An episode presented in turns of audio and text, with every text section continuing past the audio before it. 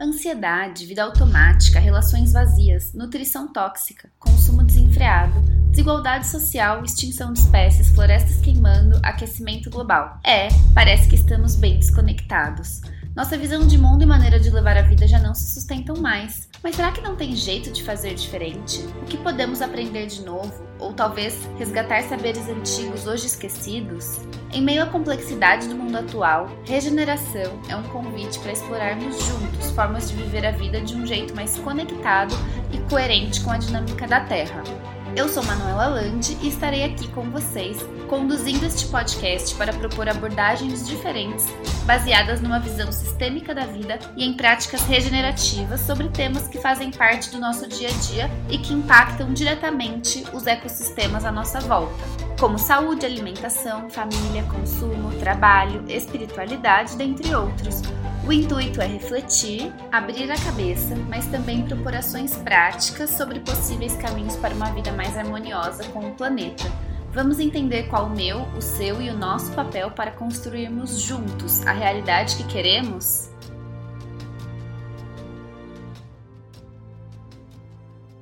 Olá, seja bem-vindo e bem-vinda ao nosso primeiro episódio de conteúdo prático deste canal. Falaremos sobre uma temática muito importante: saúde. Vamos explorar o tema a partir de uma perspectiva sistêmica e integral e de como podemos ressignificar a forma como lidamos com a nossa própria saúde, a fim de buscar uma vida mais equilibrada e harmoniosa com a natureza. Hoje, a gente conversa com Natália Miguel, que é naturóloga e trabalha com manutenção e prevenção da saúde a partir da união entre ser humano e natureza. Ela propõe uma forma de cuidado mais natural, menos invasiva, integral e humanizada para o nosso próprio cuidado, estabelecendo assim uma abordagem ampliada da saúde que contempla os diversos níveis do ser. Oi, Natália, tudo bem? Seja muito bem-vinda ao canal Regeneração. É um prazer estar aqui com você hoje. Olá, tudo bem? Muito obrigada pelo convite. Estou feliz de estar aqui. Nath, para começar, conta pra gente um pouquinho mais sobre você e também o que o naturólogo faz. Bom, a naturologia, ela é uma graduação basicamente que tem 20 anos, então é da área da saúde, ela é a mais nova, né, de todas, da medicina, da fisioterapia, psicologia. E a ideia da naturologia é justamente trazer esse resgate da visão integral em saúde que foi sendo perdido ao longo do tempo. Né? Isso a gente pode ir explorando aos poucos, mas a ideia do profissional naturólogo ou naturóloga é justamente trazer essa visão multidimensional do processo saúde e doença, através das práticas integrativas e complementares das medicinas tradicionais, principalmente a medicina chinesa e Ayurveda. E como o leque é muito grande de possibilidades, né, existe uma gama muito grande para se explorar, estudar e trazer para a prática, é, o naturólogo ele pode caminhar por diversas facetas assim da saúde. Eu particularmente, no meu caso, gosto muito das plantas medicinais, né, da fitoterapia de tudo que envolve esse saber. Então eu tenho é, me afunilado para esse caminho, mas são múltiplas possibilidades. E, Nath, dentro da naturologia, né, e até da sua percepção, eu sei que além de naturóloga, você é uma grande estudiosa aí da complexidade, do pensamento sistêmico também. É, o que, que é saúde para você e como você vê saúde dentro do contexto dos dias atuais? Poxa vida, grande estudiosa, um dia a gente chega nesse grande, hein? Mas se eu entrei em contato né, com os sistemas dinâmicos, com a complexidade na graduação. Inclusive, no primeiro semestre, a gente já entra em contato com esse saber. Acredito que é muito especial nas áreas da graduação, se abordar complexidade, sistemas, é uma coisa que não é comum. E justamente por essa questão de que a ideia é trazer o que a gente chama de interagência. A gente fala que a, a pessoa, o indivíduo ou o grupo que a gente está tratando, ele não é paciente, porque ele não é passivo no processo de cura dele. Ele não fica esperando vir de fora um auxílio, uma ajuda, uma cura. E ele também não é cliente, porque esse viés mercadológico é, parece que há um conflito ético quando se fala de saúde, né, de um ser que está em sofrimento, em dor. Então, a gente cunhou a naturologia, anos, né, cunhando e escrevendo sobre isso, o termo interagência.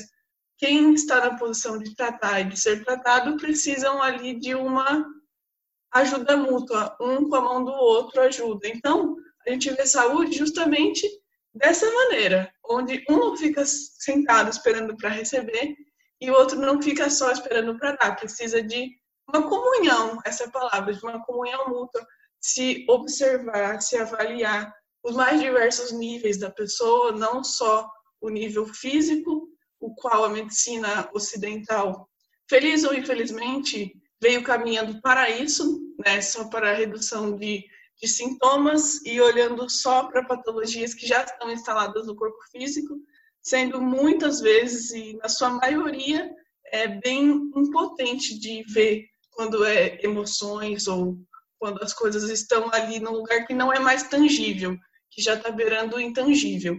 Então a gente olha o homem de maneira multidimensional, a gente chama de homem quântico.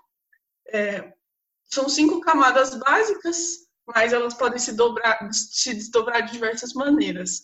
Mas é físico, metabólico, vital, mental, emocional, supramental e, combinando tudo isso, o sistêmico.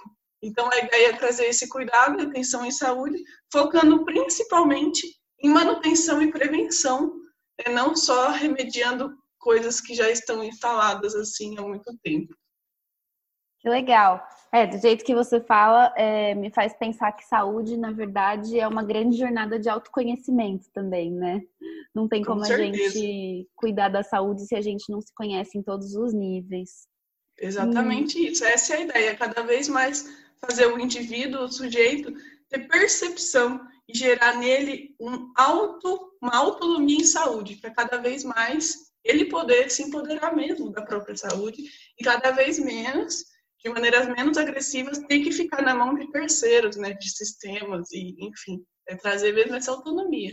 Uhum, claro. E como que surge essa ideia da autonomia? Isso é algo novo ou é algo que já, enfim, já existia em, em culturas mais tradicionais? Como que foi o resgate dessa visão de empoderamento, né, autoempoderamento da saúde? Olha, muito bem observado. É, as medicinas tradicionais até onde eu sei, não se tem esses termos, não se tem esses termos de autonomia, de integralidade. Isso foi muito a gente que foi construindo através delas nos dias de hoje. Mas as medicinas tradicionais em si não trazem isso. Esse pensamento emergiu dessa crise de paradigmas mesmo, da medicina ocidental, vem caminhando para cada vez mais especializações, para cada vez é, exames cada vez mais complexos, mais caros, e não dá conta das demandas. E cada vez as demandas de saúde estarem inalcançáveis, assim. Porque a medicina foi caminhando para essa alta tecnologia, a medicina ocidental, alta tecnologia de ponta, mas o sofrimento continua e continua crescendo. E não tem dado conta. Tanto o SUS, no caso aqui do Brasil, falando, ah, inclusive os particulares. Então, pera, vamos pensar em outra coisa, não está dando certo. E aí a naturologia nasceu disso, de o indivíduo cada vez menos ter que depender do sistema, independente de qual for ele, tanto particular quanto do SUS, para que ele tenha essa autonomia, essa integralidade. Mas esse termo veio da própria naturologia. A autonomia é um dos cinco princípios da interagência que a gente falou antes. São cinco princípios e a autonomia é um deles. Legal. E, Nath, eu, eu compartilho muito né, dessa ideia da gente se empoderar e observar, entender a nossa dinâmica, né? Eu sinto que o corpo, ele é muito particular para cada pessoa. Cada um vai ter as suas respostas, né, as suas necessidades. Então, esse papel de autoobservação, ele é muito importante. Mas o que me, também me veio, assim, né, uma preocupação, uma dúvida, é como que fica a questão do, dos cuidados em relação à automedicação, como que é, pode ser trabalhada essa questão da autonomia sem que as pessoas confundam com algo mais, ah, então eu, eu sei o que eu preciso, eu vou tomar esse remédio. Como que a naturologia vê isso? Realmente delicado, delicado, uma vez que a gente vive na, numa cultura medicamentosa muito bem estabelecida, Né? Todo mundo tem já basicamente um hábito cultural enraizado de que tem dor de cabeça, já toma logo comprimido, né? Tem gripe, toma antigripal, não deixa nem a gripe se manifestar. Então, é necessário mesmo tomar esse cuidado, mas o grande diferencial que a gente luta, né, é uma luta mesmo, trazer isso, falar sobre isso, estudar sobre isso e principalmente fazer chegar nas pessoas o conhecimento, a informação, é de cada vez mais sair da cultura medicamentosa, de se automedicar, nem que seja um Dorflex ou uma Leosovina, e cada vez mais trazer a pessoa para a pessoa conhecer o nível de vitalidade dela. Esse é um ponto muito importante, é um ponto bem chave sobre a vitalidade, porque a vitalidade é esse ponto que termina o que é tangível, do que a gente palpa, do que a gente vê, e começa a parte intangível, que a gente não vê, que a gente sente, que a gente intui de alguma maneira. Então, quando a pessoa começa a perceber a vitalidade, entrar em contato até com o conceito, acredito que muita gente não tem nem o conceito da vitalidade, ela passa a ter muito mais critério, muito mais discernimento das coisas que ela incorpora ou não para a saúde dela. E assim ela tem outras ferramentas, ferramentas mais criativas do que é, para cuidar né, da própria saúde, da automanutenção do seu organismo, do que tomando remédio, que é o que a gente está acostumado. É, né? Existem diversas maneiras da gente medir a própria vitalidade. Cada, claro que isso vai se aperfeiçoando cada vez mais, conforme a gente vai entrando né, no autoconhecimento e também diversas ferramentas para que isso aconteça, para que essa manutenção venha por meios mais naturais, mais integrais e que não precisam dessa intervenção alopática medicamentosa. E vitalidade é o que, Nath? Como que você define? Como que a gente pode avaliar a nossa vitalidade? Vamos lá. As medicinas tradicionais, a gente fala principalmente da Ayurveda chinesa, mas existem outras, né? Antroposófica, a homeopatia, o próprio xamanismo, mas a gente traz mais a medicina chinesa e a medicina Ayurveda porque são sistematizadas, elas foram compiladas, existem compêndios, livros de milênios, milênios, enquanto essas outras nem tanto. Porém, também são medicinas vitais. E o que, que isso representa? De maneira geral, é, todos, todas essas medicinas consideram que existe uma força, um princípio vital que é responsável pela saúde e pela vida. E que essa força vital, ela está unida substancialmente ao corpo, mas ela não é tangível. Ela é essa força intangível. Na medicina chinesa é chamada Qi, essa energia. E na medicina Ayurveda é chamada Prana, mas é a mesma coisa, esse princípio vital. E ela valoriza essa interação dos multiníveis da individualidade humana. Aquele homem quântico que eu disse no começo, unindo todos os corpos e a interação entre eles, né? Esse equilíbrio fisiológico vital. Então essa concepção vitalista da vitalidade, ela inclui a influência interna e externa, as emoções, os sentimentos, os pensamentos, os hábitos, as relações no processo de saúde e doença. Nunca parte de um, de um lugar fragmentado, e sim da interação que há entre todos esses corpos. E sempre tendo essa ânima desse, desse princípio, desse princípio intrínseco, que pode ter várias, várias palavras, por exemplo, Ki na medicina chinesa ou Prana na medicina ayurveda, mas cada uma vai trazer a, a sua. É basicamente esse o conceito da vitalidade. E como que a gente pode perceber a, a, nossa vitalidade? Isso tem a ver com você, com, não sei, eu acordo, aí eu tô me sentindo disposta, tô me sentindo animada, pronta para fazer coisas.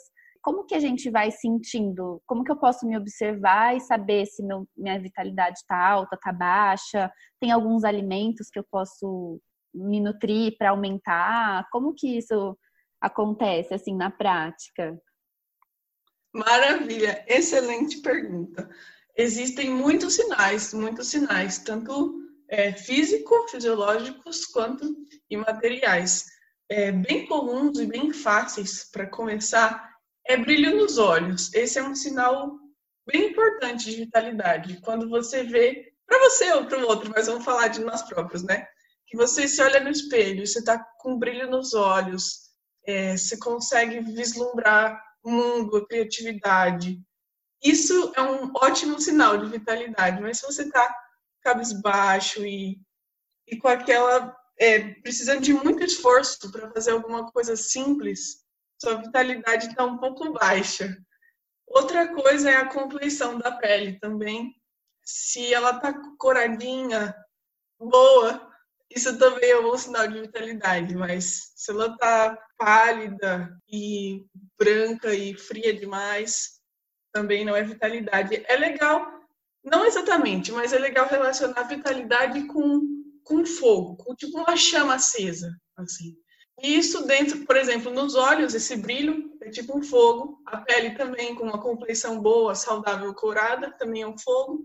E pensando no nível intangível, no coração, por exemplo você tem esse ânimo, esse entusiasmo, é, essa força de vontade, essa intrepidez de fazer qualquer coisa que seja, desde lavar a louça que você está precisando lavar, ou empreender um sonho, um projeto que parece impossível, isso é vitalidade. Claro que isso se desdobra em diversos níveis, a gente também tem que respeitar momentos de luto, momentos de tristeza, mas esse discernimento é difícil falar assim numa frase. Óbvio que nesses momentos a vitalidade não vai estar ali corada, esse fogo, esse fogo ascendente. Mas por isso é que é importante esse conhecimento, você sabe o momento que, que você está numa patologia, num desequilíbrio, que você tem que voltar rápido, ou num momento de desequilíbrio que você tem que respeitar, que não tem como voltar. Então, é muito importante. Esses três sinais, eu acredito que, para começo, são muito bons. Você vê no espelho se você está com brilho nos olhos, a compleição da sua pele, se você tem ímpeto no coração de fazer, seja o que for mesmo, Desde uma coisa simples, que é uma tarefa que você sabe que precisa fazer, até alguma coisa complexa. Ou não, você está com impedimento, com embotamento, com preguiça, com ódio, com mácula, com inveja, sei lá. Mas aí esse é um exercício de espelho que precisa ser feito, assim. Mas é muito bom para medir, muito bom mesmo. E a vitalidade, ela pode ser encarada como um, um indicador de saúde, assim? Por exemplo, eu posso estar com um alto nível de vitalidade e mesmo assim ter alguma patologia? Absolutamente. Isso é muito importante a gente ter esse cuidado, porque como as coisas, pelo menos no nosso mundo aqui, sistêmico e da complexidade, elas não são unilaterais e nem lineares. Então, tem que tomar cuidado com essa causalidade mesmo. Exemplo, estou vivendo um processo de câncer, estou passando por um processo câncer, né? Isso está atingindo o meu corpo físico de maneira abrupta, muito complicado. Mas eu posso, com certeza, estar tá com uma vitalidade excelente. Isso pode ter me abalado, é, esse fato, enfim, essa doença, esse desequilíbrio, podemos chamar como for, esse aprendizado, pode ter me abalado só até certo nível. Eu não preciso ter me entregado para aquilo, para essa realidade. Eu estou vivenciando ela, mas de outro lugar eu tô com vitalidade, eu tô encarando ela sob uma perspectiva de saúde, de enfrentamento, de coragem. E isso, com certeza, não se correlaciona diretamente essa questão de doença, de desequilíbrio físico, por exemplo. Se você está com a doença física como algo difícil, como é o câncer, você está sem vitalidade? Com certeza não. Com certeza não. Inclusive, tendo vitalidade em momentos de dificuldade, por exemplo, uma doença crônica, degenerativa, até autoimune, é, você tendo essa raiz de reflexão da vitalidade, isso já ajuda no próprio processo daquele desequilíbrio. Então, não é que está sem vitalidade você vai ficar doente, e nem que está doente você necessariamente está sem vitalidade. É necessário sempre é, transitar entre essas coisas, transitar e cada vez ir abrindo mais os horizontes para a sinergia das coisas. Uhum, boa. É, e com certeza, pelo que eu entendo, a vitalidade também, assim, quando a gente nutre essa vitalidade, ela pode ser inclusive uma forma de prevenção, né, de possíveis futuras doenças, quando a gente Com mantém certeza. esse alto nível de vitalidade na vida. Aí a gente chega num outro ponto que eu acho bem legal de trazer em relação às práticas da naturologia em detrimento, né, da medicina ocidental, que é essa questão da prevenção versus a cura. É, eu queria que você falasse um pouquinho para a gente, assim, como que a naturologia ou as medicinas mais tradicionais, elas veem a saúde a partir dessa perspectiva de trabalhar mais o pré do que o pós, né? Eu vejo que hoje em dia no Ocidente a gente toma remédio para tudo, mas eu espero estar tá com dor de cabeça para me curar, para me cuidar. E como que as, as outras medicinas menos é, ocidentalizadas elas encaram essa questão? Perfeito. Então, esse é um paradigma muito profundo. Acredito que vai uns bons anos para a gente quebrar ele enquanto sociedade e procurar olhar para a saúde, para a própria saúde, para a saúde do grupo, do coletivo, enquanto prevenção e não só manutenção. Mas, olha, eu já refleti, eu não sei exatamente por que a gente foi fazendo isso a ponto de negligenciar tanto a saúde. Se a gente olhar um pouco, é o bem mais precioso que a gente tem, assim, a saúde integral, tanto da sua mente quanto do seu corpo. Isso possibilita você ganhar dinheiro, por exemplo, que é uma coisa que geral gosta, né? Ganhar dinheiro. É, isso possibilita você viajar ou realizar qualquer outra coisa, tudo com saúde. Mas isso não é o primeiro cuidado, isso não é o primeiro cuidado. E é muito curioso isso. Acredito que parte de um lugar que a gente tem uma negligência grande, acha que tá tudo bem, que tá tudo bem, vai ficar tudo bem de alguma maneira, sem esse autocuidado. Mas as medicinas é, principalmente aí que a gente está falando, né, da chinesa e da Ayurveda, elas trabalham muito com manutenção da saúde. Inclusive, acontece, talvez você tenha até ouvido falar, ou quem está ouvindo também, é, de que gente com esquizofrenia ou com esclerose múltipla ou diversas dessas doenças que são bem complicadas não consegue diagnóstico nem cura aqui no Ocidente, vai para a Índia tratar, né, vai para a China tratar, porque lá se consegue esse tipo de cura. Então, eles trabalham muito, muito mesmo, inclusive com a manutenção, né, quando já temos um sistema instalado de desequilíbrio bastante forte, eles conseguem tratar, mas o foco é não precisar chegar nisso, é chegar antes, é trabalhar na prevenção. É isso, as pessoas têm que despertar para isso.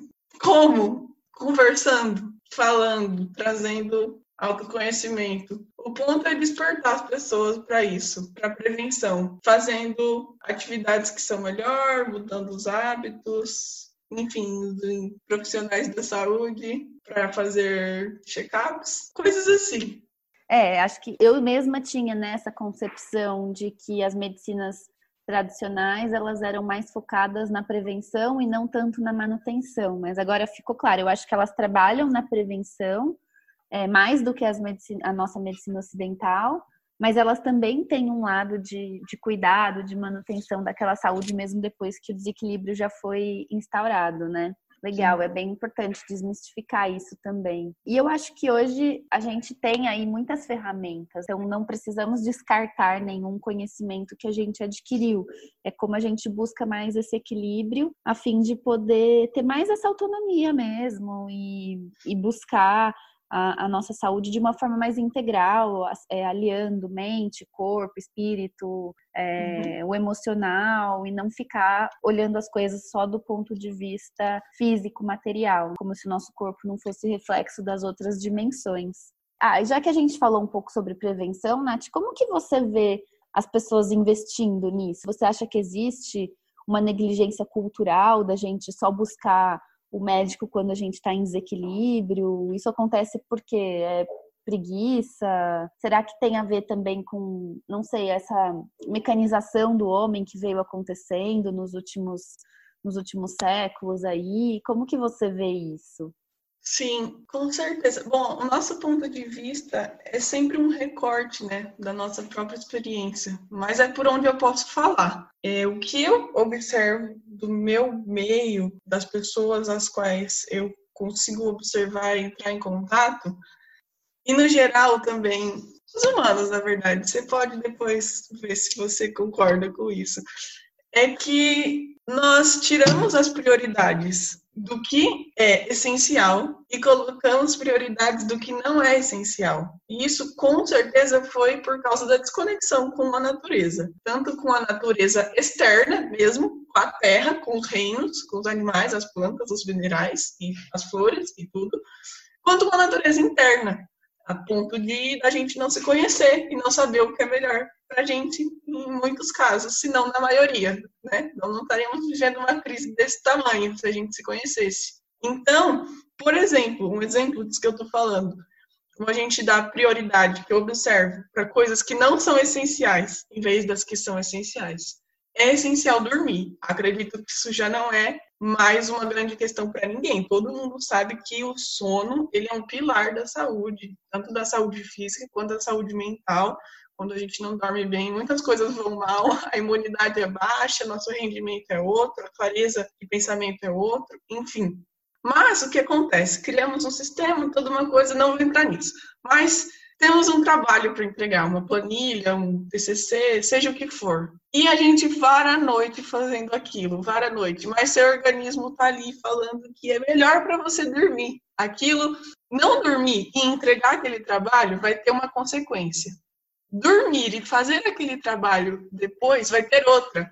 Mas a gente dá a prioridade para a primeira, para entregar o trabalho e não dormir. Então a gente troca o essencial pelo não essencial. Esse é o exemplo mínimo, mas isso pode se desdobrar de muitas maneiras. E falando sobre a prevenção da saúde, acontece exatamente isso. Claro que nível socioeconômico, formação da pessoa, tudo isso vai mudar, mas a gente paga 100 reais uma ida para comer, mas não paga 100 reais para ir cuidar de si mesmo. E isso não é distante, isso é real mesmo. Então, tudo isso precisa ser visto, né? Uma bastante tendência de fazer essas coisas não essenciais, trocando pelas que são essenciais.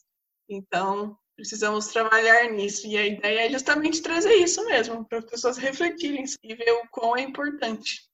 Perfeito. Você falou também, né, sobre essa questão da desconexão com a natureza, que a gente veio perdendo esse essa ideia de que a gente faz parte tem muita gente que fala que a gente saiu do eco para o ego e agora a gente está tendo uma possibilidade. O nosso canal aqui ele é um convite mesmo para a gente resgatar o, e, o eco é, e sair do ego, fazer o caminho inverso. E como que você vê isso afetando a nossa saúde mais diretamente, né? Essa desconexão, essa perda de, de empatia. A gente se vê muito a parte da natureza e não como parte de um grande ecossistema, de um mesmo universo. Hoje eu sinto assim que a gente olha muito para as plantas, como um objeto ornamental e não como algo que faz parte da nossa vida, que pode nos nutrir. A gente às vezes nem sabe de onde vem a comida que a gente come. A gente tem uma relação muito muito estreita assim, muito superficial mesmo com os elementos da natureza, mas e a gente esquece que a gente também é um elemento da natureza, né? Como que você vê isso dentro da naturologia?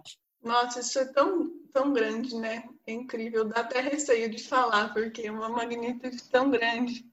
É, quando a gente fica autocentrado, poderia falar mais de 200 sinais, 200 doenças psíquicas ou patológicas, quando a gente se volta para nós, né? Mas o que acontece que é visível que nós somos predadores do planeta hoje, né? Em vez de auxiliadores, de zeladores. E a naturologia tenta mesmo trazer esse resgate do eco, do eco em vez do ego, sendo parte.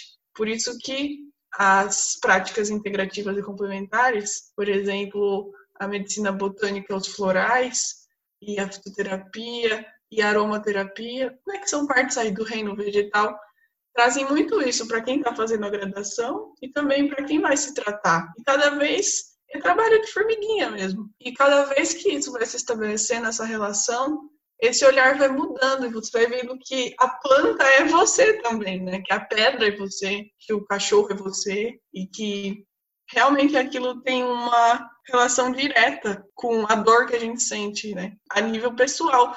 Só que acredito que para a maioria das pessoas isso ainda fica num lugar de discurso teórico e subjetivo e não prático. Acho que isso é perigoso mas cada vez mais os sinais eles vão ficando mais fortes, né? De que essa realidade ela existe e precisa ser vista, de que o outro sou eu mesmo, de que os outros reinos sou eu, pelo menos em parte, e ele sofrendo, eu também sofro.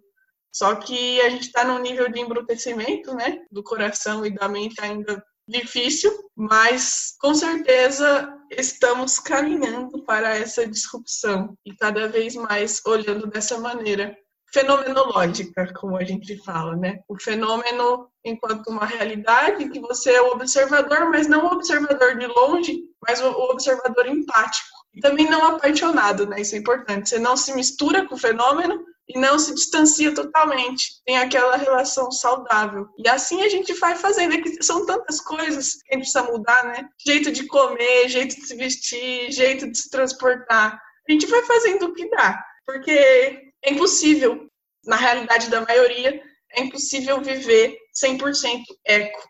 Tudo que a gente faz vai ter uma causa ainda predatória, porque a gente criou esse sistema. Mas saindo dele aos poucos, tirando um, uma alimentação ultraprocessada, ou andando menos de carro, mesmo consumindo menos roupas. Enfim, isso também é muito grande, pouco a pouco, pouco a pouco degrau por degrau, a gente vai construindo esse eco. O importante é estar com isso em mente. E aí as coisas vão, vão acontecendo. Com certeza, né? E, aos pouquinhos a gente também vai regenerando e gerando mais saúde para o planeta. E isso acaba revertendo para a gente. Não tem como desconectar as duas coisas. A saúde da Terra é a nossa saúde. Muito bom. E aí, Nath, para a gente já ir finalizando, é, eu queria que você trouxesse algumas dicas, se você tem dicas de observação, dicas práticas de como as pessoas, né, os, as pessoas que aqui estão nos ouvindo podem começar a ter esse despertar ou até novas práticas ou a, a incorporar hábitos novos, a trabalhar mais a questão da vitalidade, dessa saúde mais integral, mais regenerativa, mais sistêmica. Maravilha! Olha, uma coisa bem legal mesmo que não tem impedimentos nenhum. É o exercício de espelho. Algum momento do dia, ou de manhã, ou depois do banho, sei lá. O momento que você olha no espelho. Olha uns dois minutos assim. Cinco, não sei quantos você aguentar se olhar.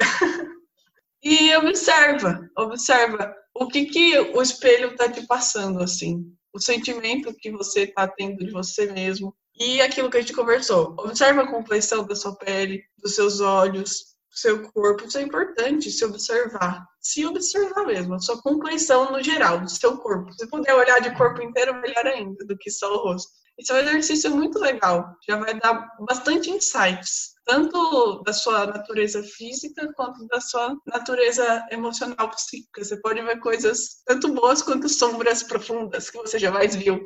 E isso é legal. Isso é legal porque se reflete bastante assim. Não precisa de nada, de material nenhum acredito que um espelho todo mundo tem, pode ser até o reflexo do celular, né? A selfie. E, mas com essa, com essa visão mesmo, com essa visão de se olhar ali, isso é bem legal, viu? De verdade, uma dica muito boa para a vitalidade, se reverbera muito. Outras, para quem quiser, é muito boa mesmo, que é a autooleação. É escolher um óleo de sua preferência, um óleo vegetal. Eu sempre indico o óleo de gergelim, mas pode ser qualquer um. E fazer autoavaliação uma vez por dia também, passar por todos os seus membros, nutre todos os tecidos, nutre a pele, que é a nossa barreira, né, que separa nossa vida de dentro para fora, é a pele, a última camada, então é muito importante nutrir ela. E fazer isso quando der, quando der vontade também, é muito bom. Deixa eu pensar. Ah, é, e este exercício que todos conhecem já muito bem, que é a respiração que caminha conosco também 24 horas por dia e não tem nenhum impedimento para realizá-la. É, fazer algumas respiração mesmo. Como a gente falou, o prana, o prana não é necessariamente a respiração, né? Não é, não é o ar em si, mas é, é quase, é quase, é o que vem pelo ar, sabe? Essa força vital. Então, respirar consciente, sei lá, 10 segundos, sabe? Se um minuto for muito, respirar 10 segundos consciente, assim, uma respiração completa, Assim, essa pausa, por incrível que pareça, para o cérebro já é muito. Então, essas coisas, essas três coisas são bem legais e são bem fáceis de fazer para começar.